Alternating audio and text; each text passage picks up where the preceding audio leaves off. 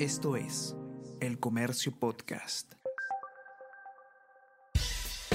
Buenos días, mi nombre es Soine Díaz, periodista del Comercio, y estas son las cinco noticias más importantes de hoy, viernes 12 de mayo. Pobreza en el Perú subió a 27,5%. Según datos de INEI, se incrementó 7,3 puntos porcentuales en el 2022 versus el 2019, cuando llegó a 20,2%. Además, hay 628 mil peruanos más en pobreza monetaria respecto al 2021. Pobreza urbana creció 9,5 puntos en relación con datos prepandemia. Se requiere impulsar inversión privada y generar empleo, dicen expertos.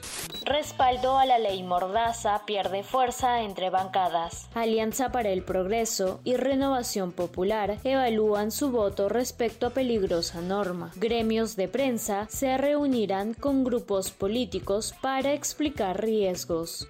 José Luna incumple reglas de conducta al viajar sin autorización. Legislador de Podemos Perú estuvo en Tumbes y Piura en abril durante emergencia por lluvias, pese a que debe permanecer en Lima por orden judicial. José Luna es investigado por presunto lavado de activos.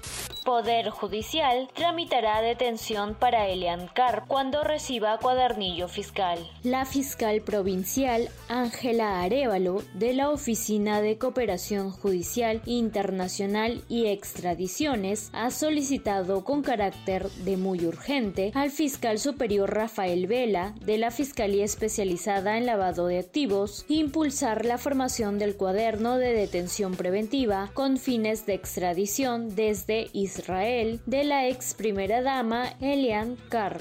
Estados Unidos endurece la vigilancia en la frontera de México. Tras levantamiento del título 42, el gobierno estadounidense aumentó el número de agentes de la patrulla fronteriza y soldados para frenar la ola de migrantes. También reiteró a los indocumentados que la zona no está abierta.